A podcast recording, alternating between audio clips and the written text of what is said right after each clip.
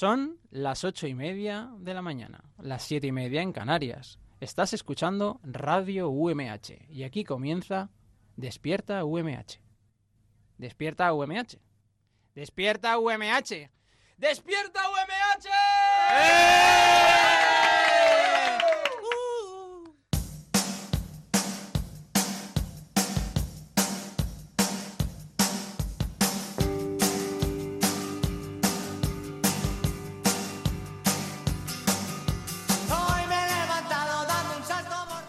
Hola, ¿qué tal? Muy buenos días. Bienvenidos a Despierta UMH, el programa despertador de la radio de la Universidad Miguel Hernández.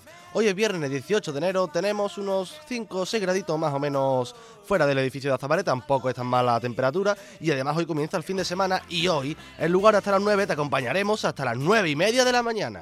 Sé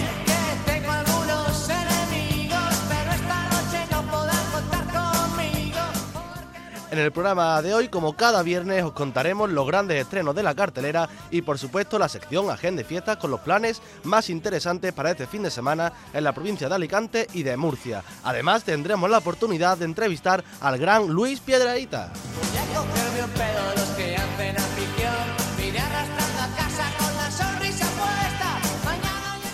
Reciban un saludo de mi compañero Abraham Rico, de Roberto Prada en la producción y de Borja Cabrera en los controles técnicos. Yo soy José Domingo Delgado y aquí comienza Despierta UMH.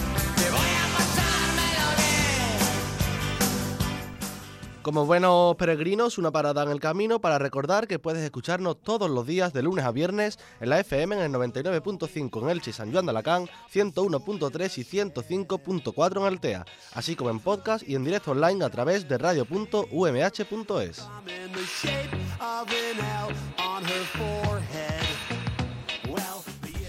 Programa número 67 de la tercera temporada de Despierta UMH y, ¿por qué no? Vamos a comenzar el programa de hoy con una enfermedad. Pero no se asusten, me refiero al llegatardismo. Uy, ¿Cómo lo escuchan? ¿quién sufrirá de este tipo de enfermedades? Pues te lo voy a decir. que nos Eh, lo cuente Abraham. Buenos días, Abraham Rico. Llegatardismo. Dícese de.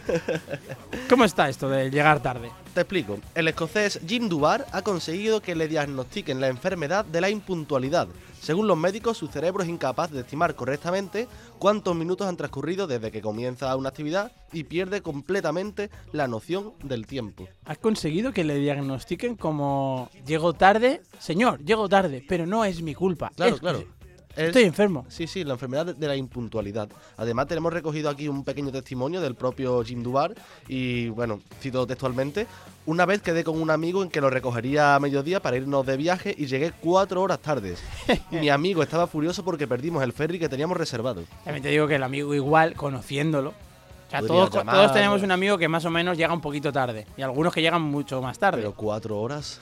Bueno, cuatro horas, quiero decir, dentro y de, este, de viaje. dentro de este hombre tiene que entrar en lo probable. Entonces igual el amigo, en previsión, tenía que haber dicho, ya te recojo yo a ti.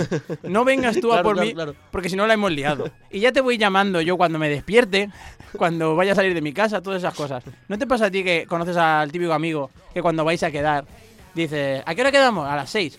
A Menganito vamos a decirle que a las cinco. Sí, sí, sí, sí. Eso lo, lo hacemos, lo hacemos. Tengo, tengo un amigo que siempre, siempre lo hace. Pero Sí, además pasa siempre mucho los grupos de amigos. Una media horita o así. Y sí que es cierto que a él, bueno, antes, cuando ya pues veíamos como que eso podía funcionar, sí que eso lo hacíamos en plan, no hemos quedado a las once y media y a lo mejor hemos quedado a las doce. Pues suele, pues suele pasar que este tipo de, de amigos, amigas, eh, son listos y listas.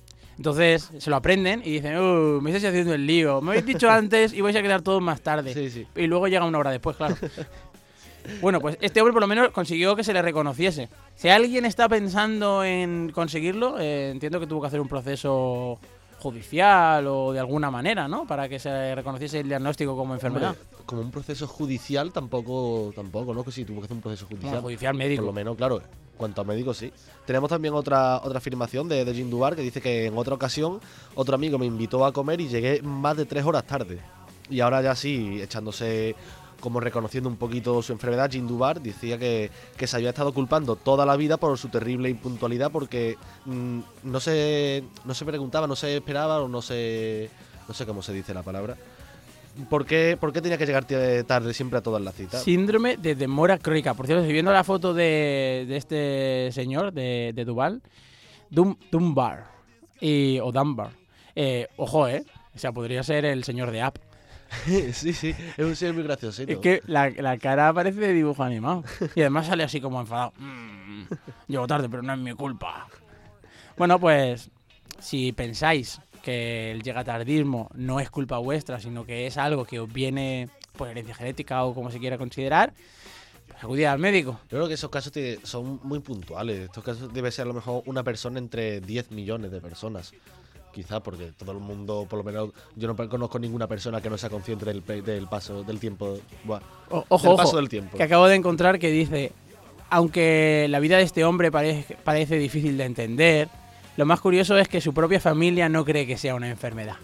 La familia piensa que se trata de una excusa burda para justificar que siempre llega tarde a todo. Y esa es su familia. ¿Para qué tener enemigos? José, lo comentabas que era un caso puntual, será un caso impuntual. ¡Oh! ¡Qué zorro! ¿Cómo la ha colado? Gracias, Borja, gracias. bueno, yo creo que ya va siendo momento de que la gente no llegue tarde a algo muy importante como es donar sangre. Así que vamos a escuchar los puntos de donación de sangre en la provincia de Alicante para el día de hoy.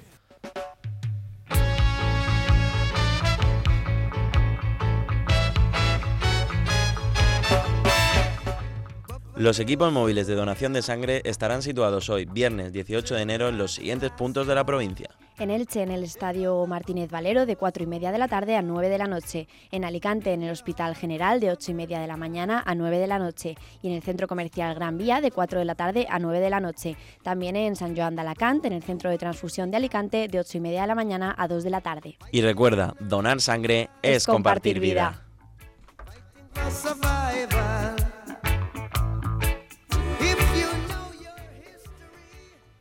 En Despierta UMH al fin hemos juntado 20 euros para grabar una buena ráfaga. Despierta UMH, el programa del cancaneo millennial. Por eso aquí tengo yo esta fiesta, pero sin ti.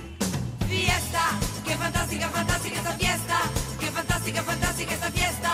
Esta fiesta con amigos y sin ti. Agenda cultural y ruta por las fiestas patronales. En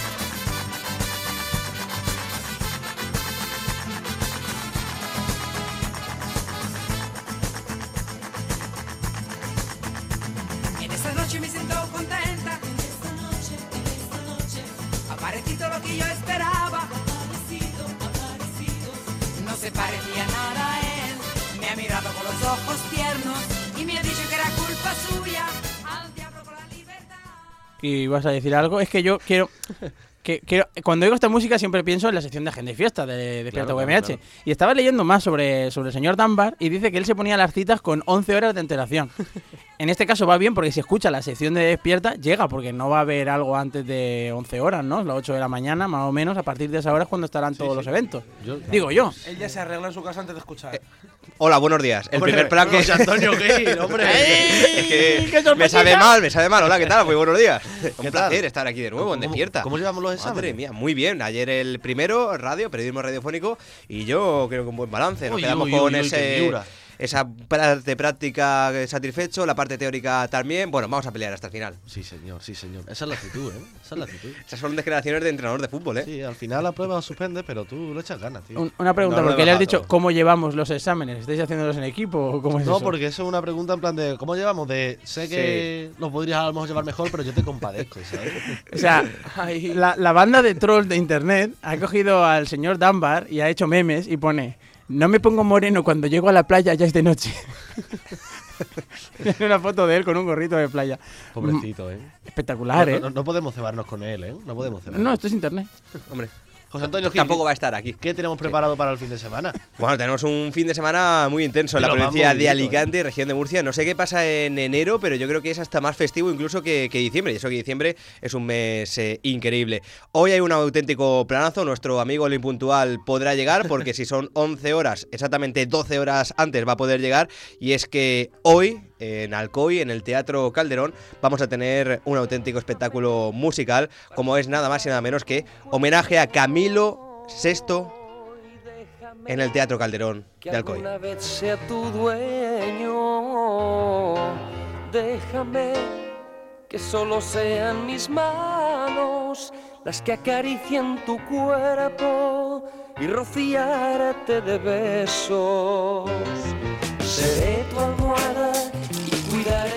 Homenaje a Camilo VI, compañeros, en el Teatro Calderón de Alcoy, la Alcoy natal en la que él eh, nació, a partir de las 8 de la tarde, donde participarán Ángela Carrasco, que era también, pues bueno, una cantante contemporánea de, de la época suya, y Paco Arrojo, cantante de, de La Voz en una de sus ediciones, y que disfrutaremos, pues bueno, de las mejores canciones de un Camilo VI, que, que ha sido pues bueno, un mito en nuestra música y que nos ha dejado grandes canciones para la historia como Vivir así es morir de amor o Algo de mí. Entradas disponibles a partir de 25 euros.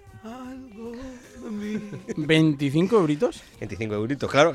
Hay que tener en cuenta que es el Teatro Calderón, es Ángela Carrasco, es Paco Arrojo y es un homenaje al más grande de, de la música en la provincia de Alicante, en la comunidad valenciana yo creo que también, y a nivel nacional.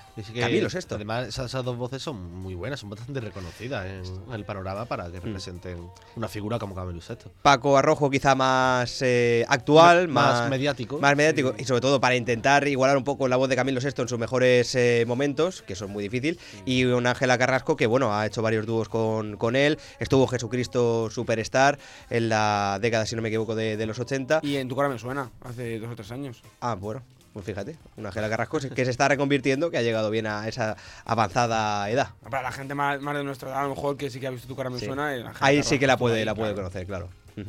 Pues nada, yo estaré ahí, yo estaré en Alcoy ¿Cómo no? disfrutando. ¿Cómo no? Qué sorpresita. Y charlando con Ángela Carrasco, me hace mucha ilusión poder conocerla y conocer, pues bueno, esas impresiones de toda una vida en la música.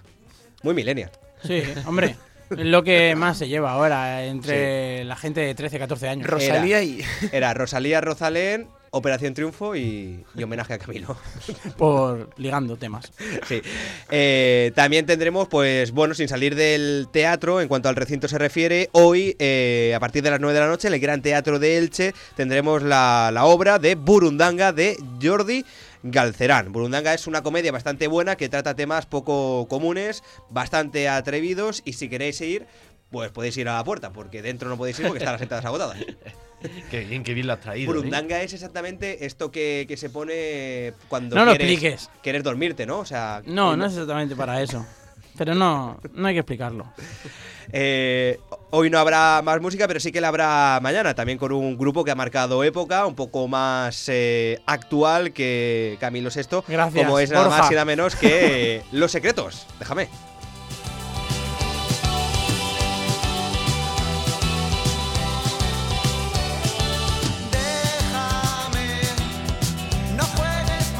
Unos secretos que los tuvimos aquí en Despierta UMH. Sí, sí, ¿eh? son, de- son gente buena, son gente buena. Están despiertos a estas horas.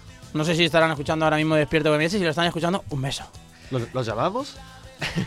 Tenemos el número, ¿eh? Pero estaría feo. estaría Otro feo. día, otro día. Creo que Borja no quiere, así que vamos a seguir. después. Eh, los secretos que estarán en el Teatro Río de Ibi a partir de las 9 de la noche. Mañana entradas disponibles desde 28 euros y además tendrán la participación de la Unión Musical de Ibi Castel Verbel. Así que será un conciertazo con sus mejores canciones como Déjame, Ojos de Gata y Por el Boulevard de los Sueños Rotos en el Teatro Río de Ibi con una gran presencia de la música en vivo. Sí, señor, sí, señor. Eh, ya algo así más en la escena underground, grunge, Underground. underground. Estará en la sala Garage Pit Club de Murcia a partir de las 10 de la noche. Soledad Vélez y Comorevi. Comorevi. Comorevi. ¿Cómo? Comorevi. ¿Cómo? Comorevi. Como Levi, como Morevia, Levi. joder.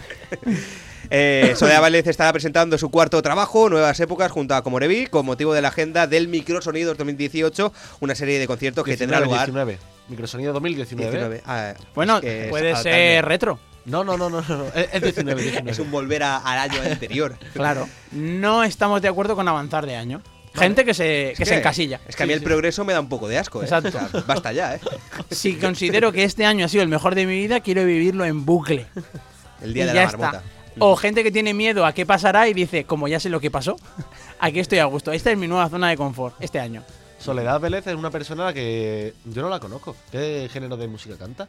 Pues eh, roza entre el indie con ciertos matices de pop, pero sobre todo eh, no es un indie de guitarreos sencillos y agradable al oído, sino un indie de, de la escena independiente de Ajá. verdad, alternativo, Vale, con vale. toques más grunge. José Antonio, Ojo. aparte de inventarte cosas, eh, si me pudieras responder una duda que tengo yo tradicional, ¿qué diferencia hay entre el indie y el pop?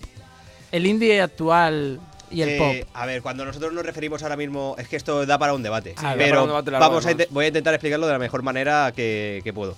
Cuando ahora mismo nos referimos a indie, me voy al festival de música indie. Yo creo que ahí nos estamos refiriendo a una etiqueta y para marcar a determinados grupos que tocan en determinados festivales y Mm. que sirve como reflejo de la época actual que estamos vi- viviendo.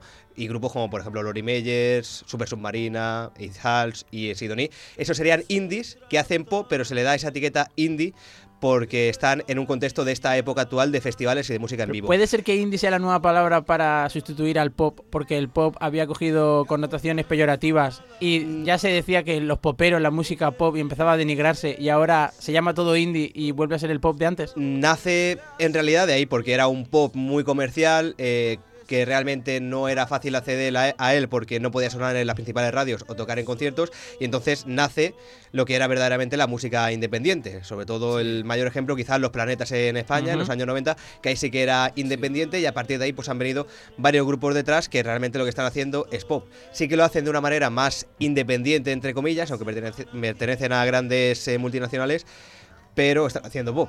De una manera más independiente que no perteneciendo a una gran comercial, pero están haciendo pop. Es como si la movida de los 80 hubiera tenido dos caminos, dos vertientes. Sí. Es que, es en, en mi punto de vista, digamos que la época de la oreja de Van Gogh y el canto del loco, para entendernos, era pop y se habían encasillado en que eso no era el camino. Empezaron a aparecer grupos como Lori Meyer, Vetusta, como ha dicho José Antonio, Los Planetas. Se convirtieron en indie y se han reconvertido al pop. Y ahora son el pop de antes. Sí, pero porque. Solo que ahora ya son indies pero y no- dentro de poco vendrá otra etiqueta. Claro, pero Sí. la música indie no se ha convertido en pop. Hay cantantes que empezaron en el mundo indie que se han comercializado y se han comercializado a los gustos de la gente mayoritaria, que es el pop. Entonces, se- llamamos indie a lo que verdaderamente muchas veces no lo es, simplemente por lo que ha hecho José Antonio, porque en un festival con un cierto estilo que creó una fama por llevar un estilo musical, se ha ido Cambiando, con la devaluando pop porque a- es lo que atrae, es lo que la gente Sí. llama, pero llama más decir que es indie. In- indie pop. indie pop. Pero, lo que sí, lo que sí y que es verdad es que. Está en haciendo esto- Borja el gesto de la pela es la pela. Claro, es que ¿Dónde es está el cierto. dinerito? Es que- Pero lo que sí que es cierto es que en estos grupos sí que hay mucha más presencia personal en la música que lo impuesto Sí. quizá que podemos encontrar en otros grupos eh, por parte de grandes Que discográficas. no se enfade nadie, ¿eh? No, claro, entonces si no- música es música y cada uno lo que le guste. Claro, Claro, pero tú escuchas un disco de Sidonie o de Lori de hace 8 años, hace mm, 10 años, y escuchas uno de ahora y no tiene nada que ver. ¿Consideráis, digamos, el indie como un género de música independiente? Yo creo que eh, no independiente en cuanto a medios, pero sí independiente a yo escribo y compongo y toco lo que yo quiero. Creo Sí. que en esencia era eso y ahora ya no tanto. Ahora no, O pero por lo menos no por todos los grupos. Claro, es lo que dice Roberto. no que la etiqueta indie ha entrado un- indie, pero no suelen ser nunca cabeza de cartel. pero por ejemplo, Vetusta Morla, ¿es indie o no es indie? ¿Es, Ahora no. es independiente, independiente? No, ahora no. Yo creo que sí, o sea, es Yo creo, que se, independiente. yo creo que se mantiene. Yo es que no. independiente, ¿eh? A mí es que O sea, no eh, al fin y al cabo eh, está con una gran discográfica, pero eh, porque a la discográfica y a ellos les interesa, pero son las canciones que Vetusta Morla quiere y por ello se ha creado también su propio sello musical. Están ahí en la frontera. La frontera, eso. Uf, Qué debate más intenso, ¿eh? Seguimos, seguimos. Ahora yo pondría cerramos, unos, chu- cerramos debate. unos perros ahí paseándose. No se lo he visto venir la gente, ¿eh? no, no, no, no. Hay personas que tenían examen esta mañana en la universidad que ahora están diciendo, me habéis destruido. Ahora en el examen de político voy a poner indie pop. Entonces, Perales, que era indie o no? Venga, come on. Eh, Esa gente de ot- CAF Otras personas venga. que también han estado en Despierta UMH eh, recientemente, Jaime Caravaca y Grison, que van a estar mañana en Puerta de Alicante, el centro comercial, a partir de las 11 de la noche con entradas a partir de 10 euros. ¿Pero no está todo vendido? No. Uy, No, no, no, ¿Qué suena? ¿Qué suena? entradas. Yo creo que llega el momento de escuchar ahora sí música independiente. Música verdaderamente independiente. Esto es lo mismo, ¿eh? O sea, al fin y al cabo acabas perteneciendo a una discográfica. No, y- pero el sello discográfico de SFDK es propio. Y el, y el de. Vetusta. Ah, Pequeño salto Ahí mortal. me ha dado, ahí me ha dado. Ahí tenemos la gran guerra. Pero alguien te tiene que distribuir los discos, Sony. Pero ese FDK no es indie. Claro. Es, es hip hop, pero es música independiente. Para mí, muchísimo más independiente que el indie. Cada uno hace lo que quiera y ya está. Vaya debate. Bueno, entonces tenemos a SFDK por esta zona. Ah, creía Pregunta- que íbamos a escucharlo un poco. Polen amarillo, mi disco en el rastrillo y a los chiquillos no los estafamos. Yo soy la voz del barrio, glamour del extrarradio, me salto los horarios y fumo hasta quemarme el labio. Yo soy el mercenario para el exterminio ario. Eh, por favor, dos encuestas en, en Insta, ahora mismo. ¿El, el nuevo indie es el viejo pop? ¿Sí o no? Y otra, ¿el Ah. hip hop es el verdadero indie? No, yo creo que esa no te falta ni hacer. Me refiero a la verdadera música independiente. Hombre, yo que creo que músicas como el hip hop, el rock, la música alternativa. Pues la pregunta la cambio a, ¿el hip hop es la verdadera el- música independiente? El reggae, la música combativa, yo creo que es la, la verdadera independiente. Pero bueno. José Antonio Gil, tenemos entonces eh, a Zatu y a Acción Sánchez por aquí. Eso es, estarán eh, en la sala Gama de Murcia a partir de las 11 de la noche el sábado. Zatu y Acción Sánchez con la gira de su último disco, Redención. Entradas a partir de 18 euros. Bueno, a partir no, a 18 euros. A 18 Un euros. montón Precio de único. cosas este fin de semana. Es que enero no te puede y febrero no te puedes creer la cantidad de cosas que hay. Estoy sufriendo. Pero ¿Vas es a que- ir a todo? Quiero ir a todo, por lo menos pasada estar en cada- todo. Sí, sí, estuve en dos conciertos. ¿Tres? No, tres conciertos en un mismo día. O sea que. Eh, de Pedro, Cepeda y. ¿Sidoní? Y Secon. Secon. Secon. Buah, increíble Secon, ¿eh? Y ya por último, también eh, destacar que mañana, no, el domingo a partir de las 5 de la tarde en Confetti Playa estará Newman en acústico. Newman, a tope. Entradas a 10 euros, pero también hay otra entrada que es a 17 euros, que puedes ir a partir de las 12 de la mañana con una entrada que te da acceso a un Food and Music Pack que incluye entrada, comida, vermut, dos cerveza y copa. Esto es una entrada. Yo la veo. ¿Cuán- ¿Cuánto vale eso? 17 magnífica, euros. ¿eh? Ah, está muy Y bien, solo ¿no? concierto, 10. De 12, de 12 de mediodía a las 5 de la tarde. Bermú, comida, copa y concierto. y, y dos cervezas. Y dos cervezas. Y- oh, bueno, pues ya tenemos increíble. plan mañana, chicos. Se nos, se Está nos todo había pagado, ¿eh? quedado- Está todo pagado. Eh, so- so- solo una cosita, solo una cosita. Y es que ayer saltó la noticia de que Alba Reche ya ha confirmado las fechas de presentación de su disco. Semana que viene. Sale el 25 de enero y el 25 de enero estará aquí en Elche, en el centro comercial, de 5 a 7 de la tarde, firmando su disco. En la que sale precisamente eh, ese día. Eh, ¿Está en el Aljub o en el centro comercial? El De- comercial es el Aljub, ¿no? eh, He dicho en el centro comercial, el corte inglés. ¡Ay, qué zorro! Se nos, se nos había quedado atrás que, bueno, Luis Piedraíta con su espectáculo Las amígdalas de mis amígdalas son mis amígdalas estará mañana sábado en el auditorio de Torrevieja a partir de las 9 de la noche con entradas disponibles desde 18 euros. Luis Piedraíta, qué lo, casualidad. habíamos, lo habíamos dicho antes que íbamos a intentar entrevistar a Luis Piedraíta, así que bueno, vamos a ver si lo podemos ir llamando. Si coge el teléfono. Estás escuchando Despierta UMH. ¿Eso qué es lo que es? El programa este que echan por las mañanicas en Radio UMH. Ah, al pelo.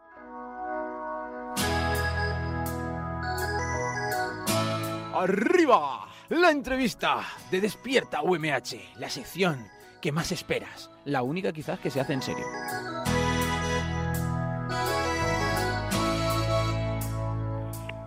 Tras 18 años de éxito presentando sus espectáculos por España y Latinoamérica, nuestro próximo entrevistado presentará mañana, sábado 19 de enero, en Torrevieja, en Alicante, el espectáculo stand-up comedy creado y protagonizado por él mismo. Las amígdalas de mis amígdalas son mis amígdalas. Muy pocas personas creemos que encajan en el perfil de humorista, escritor, director de cine e ilusionista. De hecho, en Despierta UMH pensamos que solo una persona reúne estas cualidades. Eh, efectivamente, todo un genio del humor más cercano, ingenioso e incluso poético. Luis Piedraita, muy buenos días. Hola, ¿qué tal? Buenos días, ¿cómo estáis? Muy bien, y usted, bueno, pues bienvenido a Radio UMH, a Despierta UMH, Luis. Mm, Primero, antes que nada, queremos saber si ha salido ya de la, de la duda, mm, Piedraíta, con tilde o sin tilde.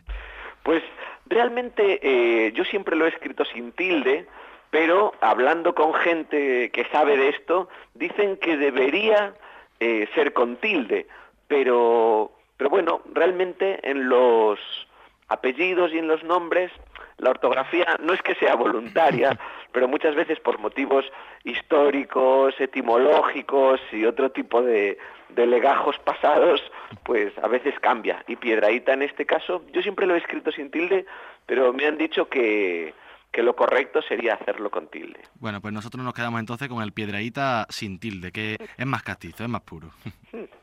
Tercera temporada, Luis, del espectáculo Las amígdalas de mis amígdalas son mis amígdalas, que mañana sábado 19 de enero tendrá lugar en el auditorio de Torrevieja, por cierto, a partir de las 9 de la noche, con entradas aún disponibles desde, desde 18 euros cada una. ¿Qué le espera al público torrevejense durante el espectáculo? Pues es para pasarlo bien. Es un espectáculo de humor donde yo intentaré que nos riamos sin parar hasta el punto de que se nos astillen los huesos eh, y ahí lo garantizo. Sucede que hay una risa cada 30 segundos. Por lo menos hay un motivo para reír. Luego si uno no quiere reír que no se ría. Pero, pero el monólogo tiene un, un ritmo eh, frenético. Pero eso no es lo importante. Lo importante es que las risas, eh, las historias que se cuentan, las reflexiones que van constelando todo el monólogo son eh, de distinto material. Es decir, A veces nos vamos a reír porque hay algo ingenioso, a veces nos vamos a emocionar porque hay algo tierno, siempre también con la risa, ¿eh? Pero luego a lo mejor hay algo un poco más de, risa canalla, luego hay una risa cómplice, luego hay una, luego hay otra reflexión ingeniosa, luego hay una sorpresa, luego, o sea, siempre hay cosas distintas eh, para que la historia sea lo más rica, lo más compleja, para que no sea un monólogo al uso, como cuando alguien se sube a un escenario y simplemente dice, yo qué sé, chistes o cosas ingeniosas. No, esto va construyendo una historia que busca emocionar al espectador y lo que realmente persigo yo es que todo aquel que venga salga mejor de lo que entró. Y Luis, también leíamos hace, hace un poco en, en una entrevista tuya que cuando se hace magia se pone un toque de humor y, y cuando se hace un monólogo también se le pone una pizca de magia. ¿Es esto lo que se va a encontrar la gente? Claro, yo lo que hago como, como mi formación y todo lo que he estudiado, leído, ensayado, practicado, pasa por esos dos campos, por el ilusionismo y por el humor. Siempre hago que mi magia tenga ese toque humorístico, sea una magia divertida y en el viaje de vuelta sucede lo mismo.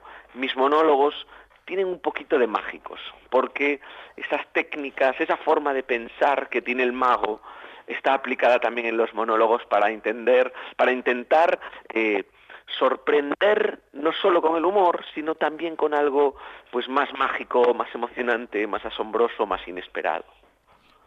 Precisamente, Luis, en esa unión de, magia y humor, pues se coloca en el epicentro de ese pique, por llamarlo de algún modo, que siempre, bueno, pues ha existido entre, entre magos y cómicos.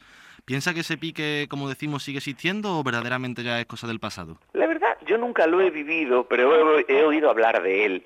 Y yo creo que algunos de los mejores magos de la historia eran grandísimos cómicos. Y te hablo, por ejemplo, de Juan Tamariz, de Pepe Carroll, eh, grandísimos magos y grandísimos cómicos. Yo creo que ningún cómico mmm, eh, despreciaría a Juan Tamariz o a Pepe Carroll, dicen estos tíos son graciosísimos. Y lo mismo eh, sucede, no tanto al revés, hay cómicos que solo son cómicos, pero muchos humoristas que no lo sabemos tienen como afición la magia.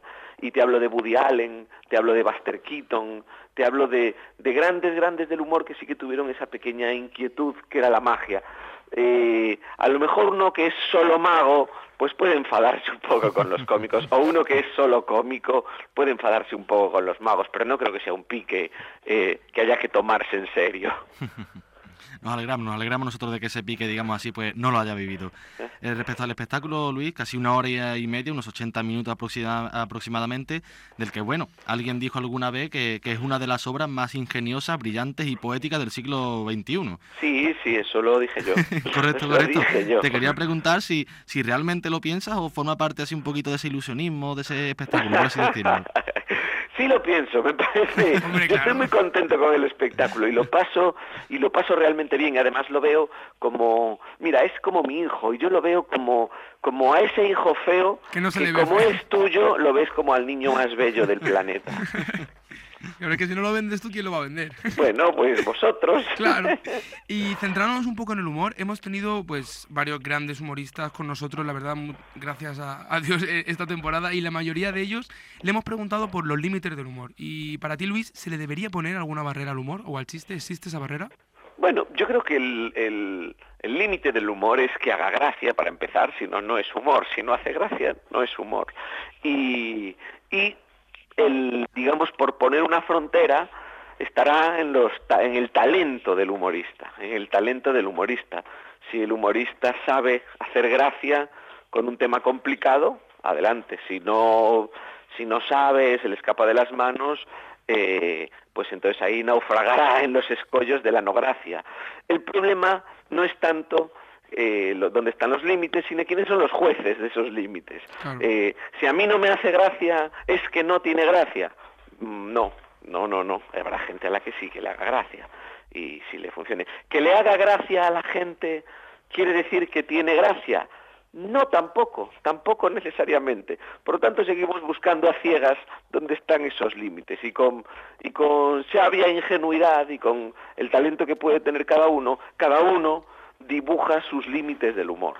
Y yo sé muy bien hasta dónde puedo llegar haciendo gracia y dónde no. Y habrá gente que, que, que te se dibuje a sí mismo esos límites en otro sitio, más cerca, más lejos. Y bueno, cada uno cada uno transita por ahí. Entonces, ah, dirías que has aprendido ¿no? a, a controlar esa barrera o ese límite a la hora de yo realizar no algún veo que chiste, sea o una, no- yo no lo veo como una, como una censura, una restricción. Yo sé eh, hasta dónde puedo llegar. Es como un, como un atleta que se ha entrenado para correr los 100 metros y, sabe que no puede correr dos maratones seguidas. Dices, es que mi cuerpo no llega ahí. Y hay otros atletas que sí que pueden llegar hasta allí. Mm, no es como, no es una censura ni, ni una eh, autorrestricción, sino, eh, mira, yo llego hasta aquí. no, es, no es porque no quiera llegar más y pueda, es que no puedo llegar más. Claro. Y Luis, hablando un poquito de cine, fuiste director y guionista de La habitación de, de Fermat y sabemos que como actor no te atreverías mucho, pero como director o como guionista, ¿tienes algún proyecto para este 2019 o un poco más para el futuro? Ahora mismo realmente la agenda tiene tantos proyectos que uno cinematográfico, que un, un proyecto cinematográfico realmente te absorbe todo el tiempo, todos los recursos, toda la energía. Eh, ahora mismo en la agenda no cabe un proyecto cinematográfico eh, para este 2019. Yo no sé si el 2020 vendrá con sorpresas, pero ahora mismo en el 2019 no, no tengo previsto eh, dirigir ninguna película que yo sepa. Bueno, cada una de las piezas del hormiguero son pequeñas películas y yo disfruto mucho escribiendo, dirigiendo esas piezas, lo paso muy bien. Decía, decía mi compañero Luis que, bueno, no te- sabemos que no te atreverías eh, como actor porque dijiste en una entrevista textualmente que serías el peor actor español que, que llegara a existir, pero ¿lo has intentado de verdad? Yo creo que yo sería eh, mal actor, pero creo que esa respuesta, que yo le habré dado a lo mejor hace mucho tiempo, obedecía sobre todo a, a miedos, a temores, a no querer salir de lo que uno sabe hacer, y algún día hay que, hay que dejar atrás eso. Algún día hay que, hay que dejar de ser esclavo de las respuestas que uno dio a lo mejor hace 10 años. Puede ser, y puede a ser. lo mejor un día me, me animo a hacer algo de interpretación. Me parece que es un trabajo muy difícil, al que respeto muchísimo. Cuando veo que los actores lo hacen, digo, joder, es que estos tíos se convierten en otras personas y además en personas que sufren y que lo pasan mal y que, y que para qué hacen eso, es como obligarse a uno mismo a sufrir. Bueno, pues es para poder contar una historia, para poder amueblar una película y poder eh, emocionar a un público. Y, me parece que el fin vale la pena, ese sufrimiento vale la pena. Eh, nunca lo he hecho y, y bueno, a lo mejor empiezo a pensarme este año, mira, sería un buen proyecto para el 2019 empezar a plantearme a hacer algo de interpretación. Bueno, Luis, pues la magia viene unida a tu nombre y queríamos, querríamos saber si verdaderamente disfrutas tanto como parece o como se ve por la televisión cuando, cuando estás inmerso en ella, porque la sensación que transmiten tus trucos es que lo primero es divertirte. Sí, yo disfruto mucho haciéndola, pero también sufro, no es que sufra, pero la magia tiene un estrés técnico, por lo menos para mí, un estrés técnico añadido que no tiene el humor. En el humor nada puede fallar y en la magia sí. Eh, y el problema es que en el humor, a ver si, a ver si esto lo explico bien. En el humor nada puede fallar porque no está la posibilidad del error. Si tú te equivocas, eso, eso cuenta positivo, está Claro, es bien. Si te equivocas, si, si, te, eh, si te trabas al decir una palabra, no es grave, no es grave. En la magia, si te trabas, si se, si se ve un destello del método, que debería permanecer oculto, desaparece la magia. Así como en el humor, aunque te trabes, sigue viendo humor, en la magia, si te trabas, desaparece la magia. Por lo tanto, en la magia no puede haber fallos, no puede haber fallos. Antes decía yo, en el humor no puede haber fallos, pero ahora digo, en la magia no puede haber fallos, porque si la hay, desaparece. Y una cosa que me da a mí mucho miedo y agobio cuando, cuando lo veo por la televisión era algo que te quería preguntar. Y es si alguna vez en directo te ha salido mal algún truco o no ha salido por lo menos como tú esperabas. Eh, eso muchas veces, Sí, ¿no? casi constantemente. Pero ahí están las, la tablas del mago para, Claro. Para reencauzar la nave, porque sucede que cuando el mago está haciendo magia, el público por lo general no sabe hacia dónde vas. Entonces, eh, si algo falla, siempre se está a tiempo de cambiar el rumbo de la nave y llegar a otro puerto que no fuera el previsto. Bueno, Luis, ya, ya para, para ir finalizando, eh, las amígdalas de mis amígdalas son mis amígdalas. Venga, no, no me fastidies. Mm, ¿Puede tratarse del mejor nombre para, para un espectáculo de humor? Mm, a mí ya sabes que me gusta siempre poner esos nombres eh, un poquito complejos para darle personalidad al espectáculo y hacerlos memorables, que alguien lea un título y diga, "Ah, esto tiene que ser solo de piedradita, como era Sí. el anterior era el castellano es un idioma, lo hable, lo lo hable quien lo hable, había otro que era ¿Por qué los mayores construyen los columpios siempre encima de un charco? El anterior era Dios hizo el mundo en siete días y se nota.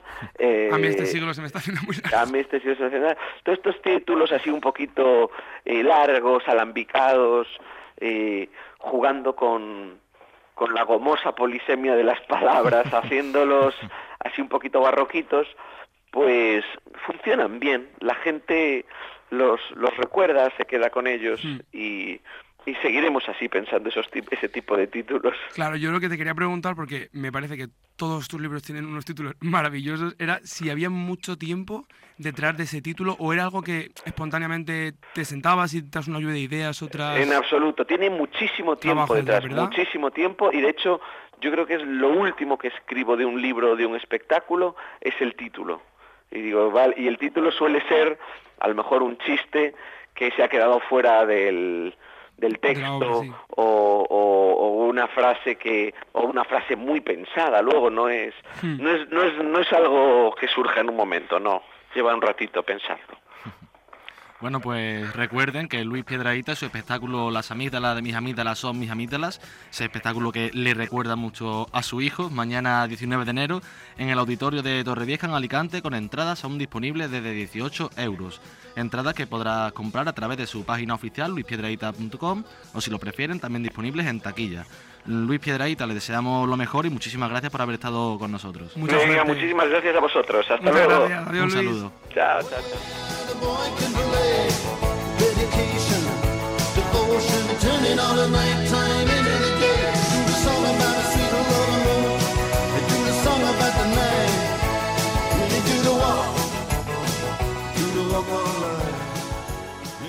Despierta UMH, una razón para no ir a clase. Pero tenéis que ir a clase. O sea, no os lo planteéis. Tenéis que ir. Esto no es un y sí, sí. No, no, no. Hay que ir.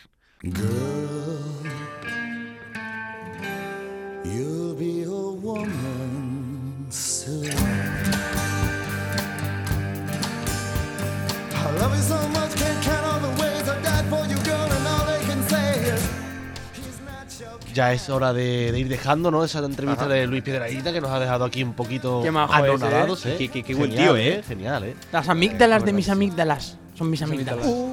Vaya lío. Maravilloso, maravilloso.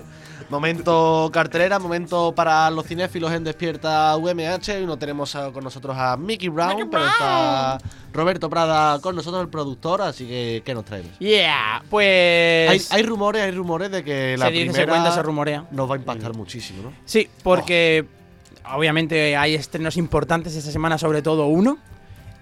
Y me lo voy a saltar porque quiero empezar hablando de otra cosa. Borja, pincha esa que tenemos ahí, a ver si alguien es capaz de adivinar de qué vamos a hablar.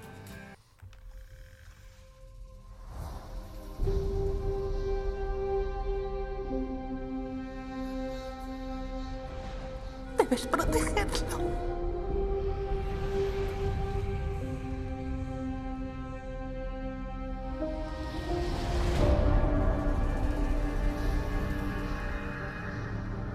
Toda la desgracia que ha caído sobre mi familia se debe a que no pude querer a un niño sin madre.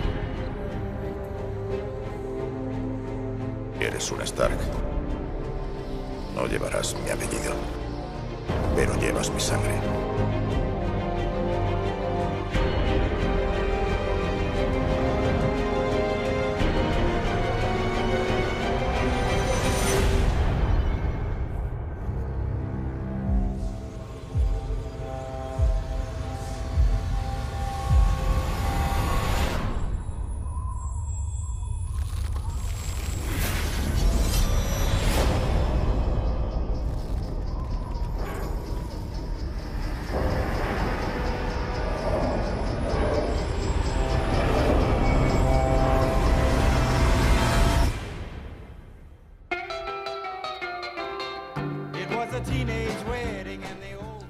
Nos han puesto los pelitos de punta. Las ¿eh? personas que no hayan visto el, el teaser, pues yo creo que no van a saber mucho por qué van caminado, pero yo creo que las bueno, personas lo sí hayan ha dado visto. pista de sobra. Ha dicho, eres un Stark. lo ha dicho, lo ha dicho. Pero no sabéis llevan mi sangre. ese, ese momento en el que se empieza. Blanco y hay como sonido de que se congela algo, ¿no? Yo creo que eso. ¡guau! Teaser de la temporada 8 final de Juego de Tronos que se Hay- estrena en abril. Tengo que decir que no podemos hacer spoiler, porque seguramente tendremos oyentes que van por la por el capítulo 8 de la primera temporada, así que no se puede Pues hacer. puede que sí. Exactamente, Eh, el 8. Exactamente, exactamente. Decir que tenemos la temporada 8 de Juego de Tronos que va a poner fin a la serie el, el próximo abril, ya de este año, que va a tener solo 6 episodios. Se estima que antes de acabar mayo ya habrá acabado la serie. Que los episodios han dicho, eso sí, que van a ser 6, pero más largos de lo habitual, unos 80 minutos por episodio. Correcto. Va a haber muchísima muerte. Bueno, Juego de Tronos. ¿Sí? tampoco- ¿En serio? ¿Va a morir gente en Juego de Tronos? Tampoco te puedes pillar de sorpresa. Madre mía. Y que desde el 15 de abril, pues creo que todo el mundo estará enganchado de nuevo a esta serie de, de HBO para saber cómo acaba, porque ha adelantado a los libros. Así que ya incluso al propio Martin le pilla de nuevas. Dice, "Pues esto no me lo esperaba. Y ahí, además el, Cuidado ahí, ¿eh? el escritor de la novela hizo un, un pacto, ¿no? Pero digamos, le, le contó a los productores de, de HBO la, la historia de cada personaje y cómo, cómo, cómo acaba la, la historia, Sí, por sí. si a él le pasaba algo antes de que se... Se, ad- metiese. se adelantó el señor Martin, que hemos visto que su salud tampoco la cuida mucho, entonces pues podían pasar muchas cosas. Eh, decir que la trama se va a ir cerrando poco a poco, porque los personajes de Juego de Tronos se bifurcan y en cada episodio vemos historias diferentes, a veces no van todas juntas en cada episodio, no sabemos lo que está haciendo cada personaje, y los van a ir cerrando poco a poco por etapas.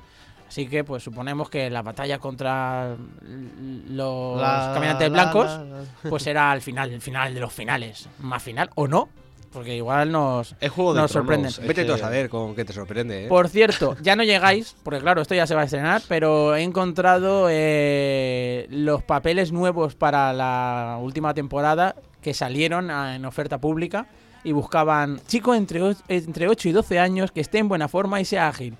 Niño pobre al que la vida le, le obligará a luchar para abrirse. Es el personaje que Es tenía que Ah, vale, vale, Ah, vale. En el casting piden a un actor que sea capaz de adueñarse de las escenas en las que vaya a aparecer.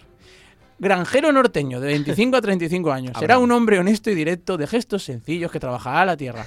Grabará la primera semana.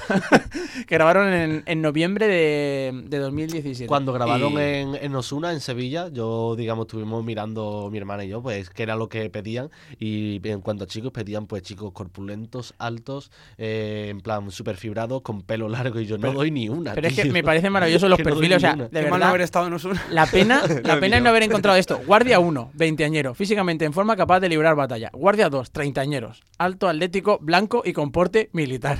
Madre joven, entre 25 y 30. Dos gemelas idénticas entre 5 y 8 años. Van a interpretar al mismo personaje, propone. Bueno, Eso es pues, porque una muere. Sí, son las curiosidades. O puede. Ojo, ojo. Chica norteña descarada y atractiva de 18. Esto parece otra cosa. De 18 a 25 años. Quiere conocerte. Y dice que esta chica eh, tendrá una escena clave en un capítulo, junto a protagonistas de la serie. Yo creo que esa, esa es la que le interesa al productor. O sea, al productor de Juego de Tronos, digo. Claro, productor de Juego de Tronos. Repasado la, la serie Juego de Tronos, que todavía queda bastante, en abril, estamos a 18 de enero y es tiempo de hablar de los estrenos de cine. Y empezamos con, con el estreno de la semana, Cristal. Dale, Borja. Los tres os creéis que poseéis cualidades extraordinarias como sacadas de un cómic. He desarrollado un tratamiento eficaz para este trastorno. La luz dará paso a una identidad diferente. Por favor, señora, devuélvame mis cascos. Apártese de los mantos, quiere. ¡No vencerá a la bestia! ¿No va a estrecharme la mano y a dejar que me vaya? La felicito. ¿Qué quiere? He venido a ver si lo que cuentan de ese ser extraordinario es cierto. ¿Puedo conocer a la bestia? Soy Mary Reynolds. Necesito tus facultades para salir de aquí y demostrar al mundo que existimos. Parece que los malos hacen equipo.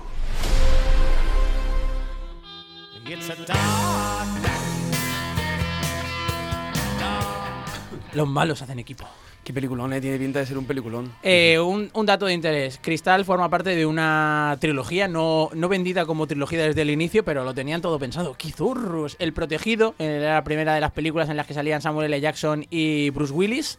eh, que te dejaba un poco así como, esto es una peli de superhéroes, ¿no? Es gente normal pero que le pasan cosas raras.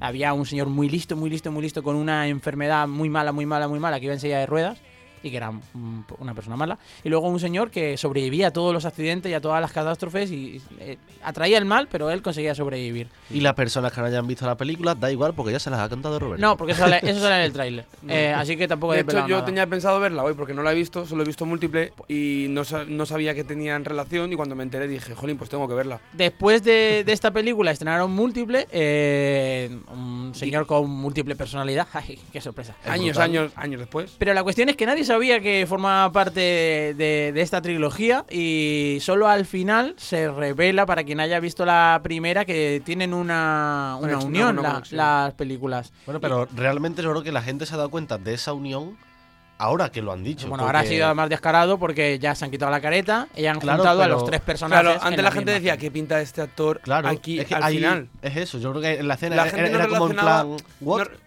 yo creo que la gente no relacionaba al personaje sino al actor. Decía, ¿qué hace este actor aquí? Decir que, que- que Cristal eh, continúa la acción justamente donde lo dejó Múltiple. Entonces no puedo revelar el final de la película de Múltiple para no fastidiarle a nadie. Pero que, digamos, la acción la retoma eh, Bruce Willis, que aparece al final de la cinta. Pues eh, la, la película de Cristal comienza con él. Los tres personajes, obviamente, tienen trama intrincada. Y ya hemos oído, a, en este caso, a Glass, a Cristal, diciéndole a Múltiple: Necesito a la bestia, vamos a unirnos los malos. Así que Bruce Willis va a tener que luchar contra ellos. Es una película que está basada en una serie de, de cómics. Ya hemos visto que el reparto son actorazos. El director es Shyamalan, que hizo pues el sexto sentido, hizo también la peli del bosque. Mm, es un tío que tira bastante por lo oscuro y por dejarte así como bastante rayado. Y lo consigue. La crítica se rinde. Película inteligente, pausada, derivativa, juguetona, consciente de sí misma. Eh, hay quien dice que si no has visto las dos anteriores, ni te molestes en ir al cine porque no vas a entender nada. Pero fotogramas, por ejemplo, le pone un 5 sobre 5. El mundo le pone un 4,5 sobre 5. El periódico un 4,5 sobre 5. Mm, vamos, que están bastante. No, yo desde luego que voy a ir. La crítica está bastante rendida a la, a la cinta de, Shyama- de Shyamalan, pero, por ejemplo, Variety dice carece de factor sorpresa, es interesante sin llegar a conquistar. Para todos los gustos, como siempre. opiniones. Por supuesto, eh, la gente de Film Affinity, eh, los que votan, las personitas, hay, tiene un montón de dieces. Sí, no, Entonces, la- yo la nota media está en torno al 7. Yo de verdad que llevaba mucho tiempo sin tener tantas ganas de ir al cine. Pues una cinta más que interesante. Si no sabéis qué ver y no habéis visto las anteriores, mm, vedlas antes y luego ya veis las de Cristal. Ahora, si sois más del costumbrismo, pues podéis tirar por otro tipo de cine. Vale, Borja. Querida reina, ¿cómo va el reino? ¿Me has mirado? ¡Para! Soy la reina. Pero estáis loca.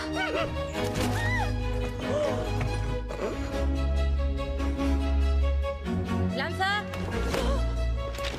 ¡Lanza! Parecéis un tejón. Una carrera de langostas, luego nos las comemos. ¿Hay tarta?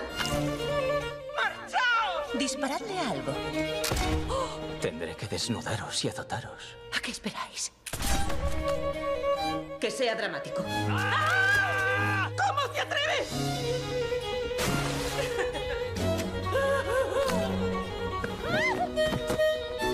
Majestad. Que suene ya la música, vamos. ¡Qué locura!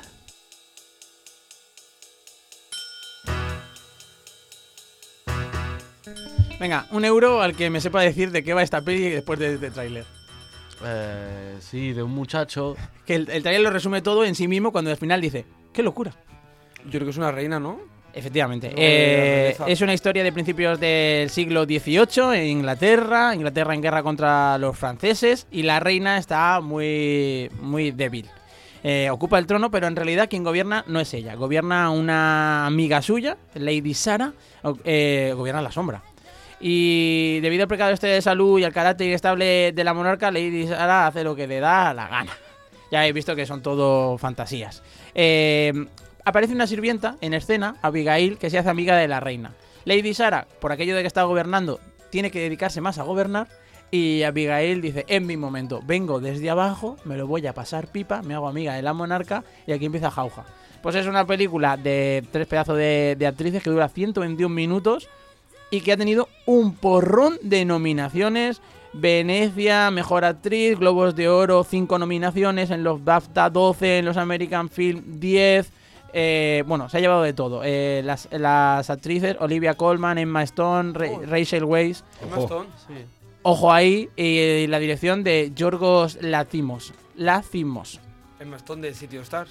Ah, vale, vale. Toda la crítica a tope con esta cinta. A mí realmente creo que no me llegaría a gustar, pero creo que puede sorprender eh, por, e- ese carácter que tiene. Obviamente es una historia ambientada en el siglo XVIII que te va a mostrar parte de la corte que a mucha gente le interesa, como estas series que hemos visto de The Crown y, y demás, que luego tienen mucha aceptación. Y, y al final, pues pasan tantas locuras que yo creo que puedes llegar a decir, me lo estoy pasando muy bien sin ser consciente de que esta- iba a disfrutar tanto de esta película, sobre todo con la, con la interpretación de las tres actrices. Eh, Nando Salva en el periódico le da 5 sobre 5, como a Glass, y ni una sola crítica negativa para esta cinta. Bueno, si os interesa este cine, adelante con él. No sería mi opción para este fin de semana. Quizás vuestra opción sería la siguiente peli que vamos a escuchar. Oye, Bea, ¿si nos casamos? Has enterado? Pero ese es. ¿Ese es Víctor? Mienten, todos mienten. Así nos va a las mujeres. Si es que somos gilipollas. ¿Me estás insultando? ¿Le vas a quedar mucho tiempo? Le pregunto por el maletón que traes. ¿O es porque has metido el cadáver de Víctor en la maleta? ¿Qué? ¿Preparada para el recibimiento? ¿Hay mucha gente? Todos. Esta es la que... Sí, la que su novio le ha puesto los cuernos con la del telediario de las tres. ¡Qué pelazo! ¿En serio? ¿Le noto mal? ¿Apendicitis? Peor. Corazón roto. ¿Es el coche de Diego? Está bueno un rato largo. ¿Quién dices que es? Así que soy irresistible. Con cinco copas de irresistible hasta el Fari. ¿Y cuántas llevas? Voy nivel Fari.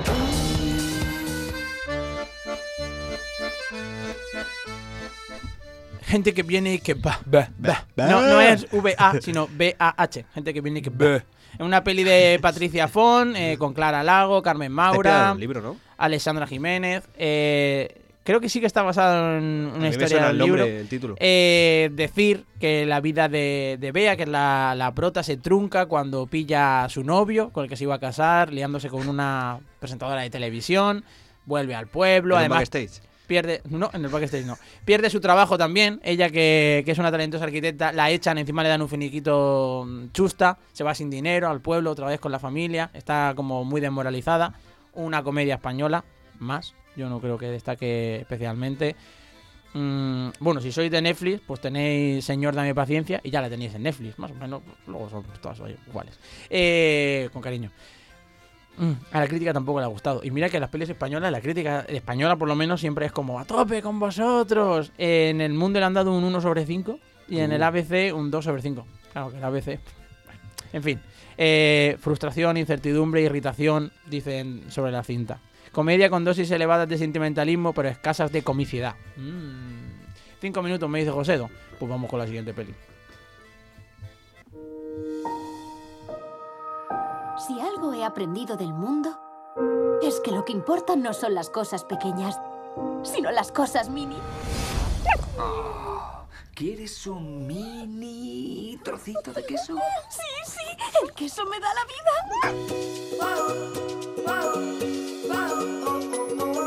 Me llamo Vela y así fue como conocí a Lucas. Parece que le caes bien. Puede que sea una señal de que debe estar conmigo. Hola, mamá. Hola, mamá. Jugábamos a la pelota y jugábamos a no se muerden los zapatos. Vela, no se muerden los zapatos. Eran los favoritos. La vida con Lucas era maravillosa, pero cuando no estaba le echaba muchísimo de menos.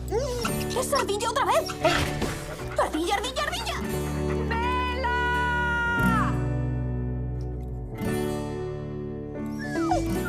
un perro. Parece que necesita ayuda. Estaba muy lejos de casa, pero sabía que Lucas estaba esperándome.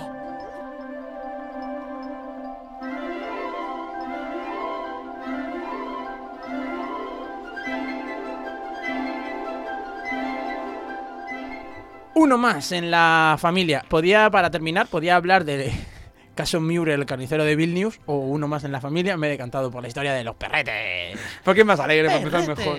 Era del carnicero Ay. Ojo, eh, que habla de las SS y demás. Bueno, os dejo que la, que la busquéis. Posiblemente no llegue a nuestras carteleras. Suele pasar con este tipo de, de películas, pero vale la pena verlas. La del perrete sí que, sí que ha llegado. Cuenta la historia de, de una perrita, Vela, que... Un inciso, ¿es de dibujos? No, no, no, es de- no, no, no. es de- El, es de- el perro vale, es vale. perro, ahí. Existe, lo ves. como Pancho. Eh, se pierde. Pancho. Exacto, Ay, Pancho, como el perro. Pancho. Es, muy tío. bonita la perra, ¿eh? La perra Vela. Sí. Muy, muy bonita. Tiene el cartel aquí. ¿eh? Mira, mira. Podría mira, ser la nueva. Beethoven. ¡Ay! ¡Ay! Esta es una zapatilla dentro. Para la gente que no lo vea, está, en Está el- dentro de una, de una zapatilla Converse y cabe perfectamente. Eh, se pierde, se pierde Vela y decide que ella Oh. quiere encontrar a, a su dueño, quiere volver a estar en, en la familia. Ella dice, de hecho, que uno de los juegos a los que juega con su dueño es no morder la zapatilla. ¿Y el, el perro habla en la peli? Claro. Eh, Es que si como no- que escuchamos continuamente sus pensamientos, se cruza con personas, que personas que ven al pobre perrito y le hablan y el perro les habla, pero claro, no se entiende. es un perro Mm. que se pierde de su dueño y quiere volver, ¿no? Exacto. Un pero- remake de Buscando a Nemo. Más o menos porque tiene que recorrer 400 millas para volver a casa después de separarse de, de su dueño. Seguro que tiene algún amigo perro con demencia como. como Obviamente, dice la crítica, todos los trucos para tocar la fibra. Eh, Bueno. Es ridículo, los perros no hablan. Todos los clichés imaginables. Claro, qué sorpresa. Una película de un perro que se pierde y que va a volver a casa y Hombre, no toca clichés. Es que una película no es la realidad, es cine, es ficción. que al final esto es para los niños y lo van a disfrutar los niños y Abraham. Ay, sí. sí, sí. Sí, como Hachico que lloré muchísimo cuando la vi. Roberto Prada, para finalizar, la película, ¿cuál te quedas? Oh, esta semana Cristal, ¿no? con Cristal. Cristal, Abraham, Semana Cristal. Cristal era una telenovela, por cierto, que ponían antes en televisión española hace muchos, muchos años y no tiene nada que ver con la, con la peli. Sí, me quedo con, con Cristal, Cristal que es la que os invito a todos a ir a ver al cine. Abraham Cristal 2. Yo lo yo, mismo, no Cristal antes 3. ver eh, las dos primeras partes de la película. Y por cierto, Roberto. no lo he traído ya, pero ha salido la- el nuevo tráiler de Spider-Man, la nueva de Spider-Man. El Spider-Man de los, de los Vengadores. José Antonio Gil. Spider-Man lejos de ¿Te casa, quedas esta vez versión con Europa. Spider-Man o con Cristal? Eh, No, no, el tráiler, la película no. Claro, la Spider-Man es la semana que viene, ¿no? No, todavía queda, todavía queda. Todavía queda. Ha salido el tráiler. De esta semana. Hombre, yo con Cristal no, parece que está bien. Aunque quiero ver la próxima semana la Uno de más Robert de la Redford, familia. la, la última. Pues venga, nos Ah. quedamos con Cristal. Luego al perrito.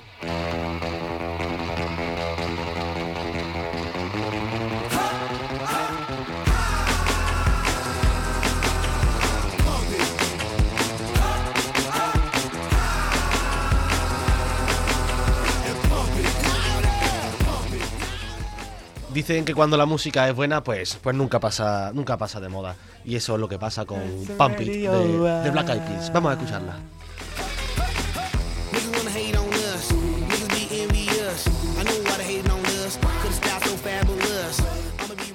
Me resulta difícil despedir el programa sobre esta música porque me entran ganas ahí de ponerme a rapear, pero bueno. Dale un poquito, que- un poquito. Para, dale un para poquito. decirle a la gente que la semana que viene ha dicho Jorge que él quiere ver la de Robert Redford, yo creo que muchas de muchas personas de, de los que nos oyen querrán ver la Creed 2, la segunda de, de Creed, que sigue la leyenda de, de Rocky. Ya no estaba para pelear Stallone, así que se buscaron a un, a un chico más joven.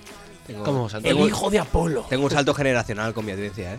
Eh, Bueno, hasta aquí el programa de hoy viernes 18 de enero. No me gustaría despedirme, sino antes agradecer la labor de mi compañero Abraham Rico, José Antonio Gil. Gracias, no, a ti, gracias, crack. Roberto Prada la producción, Borja Cabrera los controles técnicos y bueno, sobre todo pues a nuestros oyentes de Radio UMH. Nosotros nos vamos, pero recuerden que volvemos el próximo lunes 21 de enero a las 8 y media con un nuevo programa de Despierta UMH aquí en la radio de la Universidad Miguel Hernández. ¿Queda, queda- me queda tiempo? ¿Puedo decir una cosita? Sí, si lo, han- lo, lo han mirado, hombre, lo han mirado. Mu- Muy, rápido, muy rápido. Que si alguien no quiere gastarse dinero, que siempre me sabe mal, eh, plataformas de estas que se pueden compartir, como en el Netflix, hay pelis como A Ciegas y la de Black Mirror de... Bueno, no, no me acuerdo el título Oh. ahora. Pero que las podéis ver, que las podéis ver en casa tranquilamente y las vais a disfrutar seguro. Ojo Netflix que, que va a subir los precios, ¿eh? Sí. Bandersnatch es la nueva de, de Black Mirror. Pero son pelis, ¿eh? Y la de Bandersnatch, por cierto, es interactiva. Cada van pasando cosas y te obligan a decidir cómo va a continuar la trama. Y según las decisiones que tomas, eh, pasan unas cosas u otras. Heavy tomar decisiones. Ya está, es todo.